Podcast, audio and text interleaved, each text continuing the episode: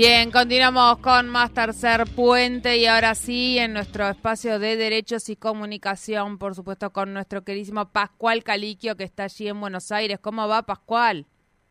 ¿Qué tal? Buenos días, ¿cómo andan? Muy bien, muy bien. ¿Vos?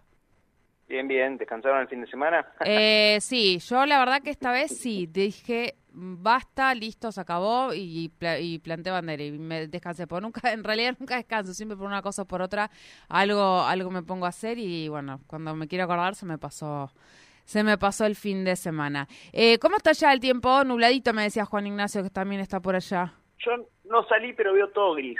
Todo gris. Nublado, gris. Bien, bien. Bueno, bueno.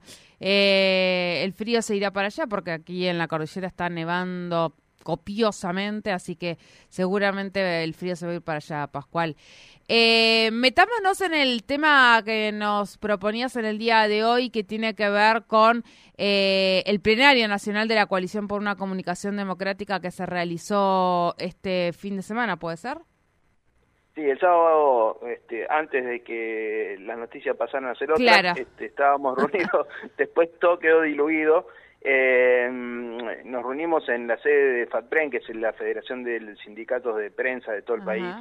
Eh, la coalición por una radio, por una comunicación democrática. En realidad, en sus orígenes, es, este es un, una organización, un, conjunto de organizaciones que se reunieron en el 2004 para elaborar lo que algunos quizás recuerden, ya pasó mucho tiempo, ¿no? Pero fueron los 21 puntos por una radiodifusión democrática que después derivaron en lo que fue la ley de servicios de comunicación audiovisual.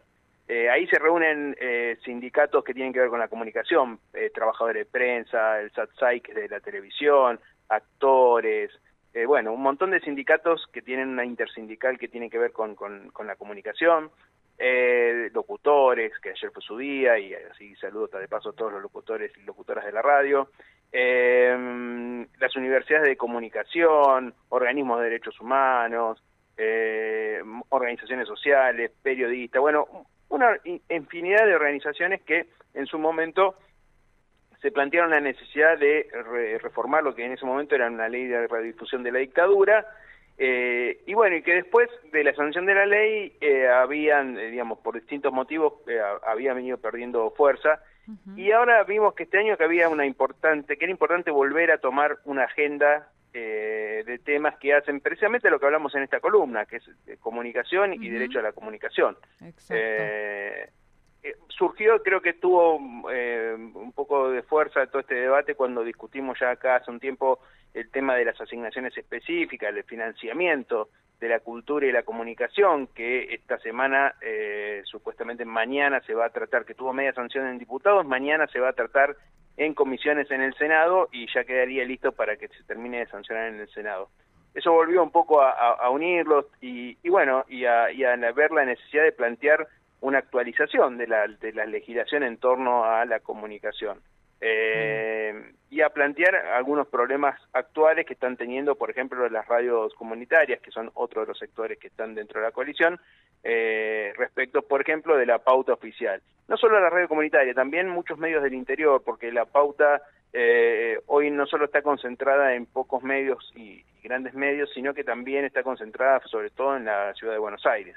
Entonces hay un reclamo muy importante de la federalización de, en este caso, de la pauta y también de otros recursos, ¿no? El, tema federal también eh, es muy importante, aparece muy fuerte eh, por la postergación que sufren muchos medios a, lo largo de todo el país eh, y que muchas veces la comunicación, esto es reiterado, que lo hablamos acá, está muy centralizada en lo que pasa en la ciudad de Buenos Aires. Entonces uno se entera de lo cómo son los cortes, si hay subte, no hay subte, de un montón de temas que no lo afectan en su vida cotidiana eh, y sin embargo aparecen como temas centrales a la hora de prender un canal de televisión o, o poner una radio que no es de su lugar, ¿no? Bien, bien. Eh, son, bueno, varios puntos y obviamente desafíos a los cuales eh, hay que proponerse como trabajadores y trabajadoras de los medios y que tiene que ver justamente en principio con estas políticas o una comunicación que tienda a la democratización, a la desconcentración y, y también de alguna forma, para, y, para mí va atado casi de forma eh, inmediata y lo hemos hablado también en muchas oportunidades aquí, tiene que ver con cómo hoy se trata a, los trabajadores y las trabajadoras de prensa en los medios de comunicación, ¿no? Eh, el, producto de, muchas cuestiones en, el trabajo tiene que ver con, cuestiones de precarización, con cuestiones, bueno, de, políticas por ahí, eh, de discurso violento de parte de los medios, de eh, falta de cuidado, ¿no? De, la profesión, bueno, algo que hemos ido hablando y que termina desembocando en un trabajo que por ahí es criticable y demás, pero que tiene que ver con toda esta, esta este bagaje de, de, acciones y problemas que, que, estaba mencionando recién, ¿no? Sí, bueno, el, el, tema de la precarización es muy importante. Para tener una buena comunicación hace falta tener periodistas eh, que trabajen en las mejores condiciones, ¿no? Entonces ese es un tema central. Y después vos hablabas recién de los discursos, eh, aparece mucho, eh, bueno, aparecen todas las, cada vez que hablamos, hablamos de ese tema, digamos, ¿no? El tema de los discursos de odio que circulan tanto en redes como en medios.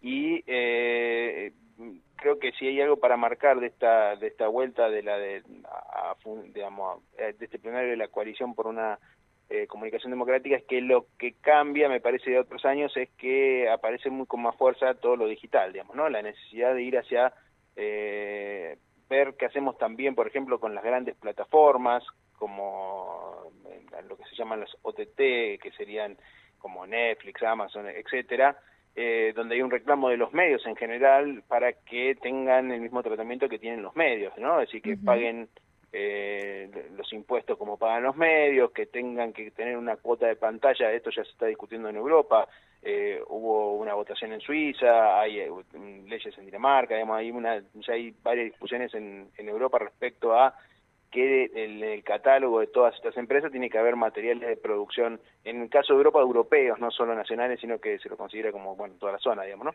Pero, bueno, en distintos países también para que haya contenidos locales, porque esto hace también a la identidad y a la cultura de cada país.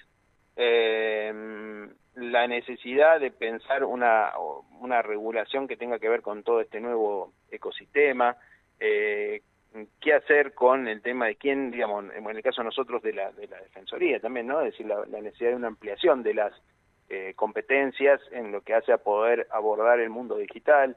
Eh, bueno, hay todo un debate que se va actualizando, ¿no? Respecto a nuevos, cómo se transformaron los medios desde que empezamos a discutir en el 2004. Estamos hablando, es decir, pasó mucho tiempo, pero no es tanto tiempo en términos históricos, ¿no? Es decir, estamos hablando de eh, apenas un poco más de 10 años en el que los medios se transformaron notablemente.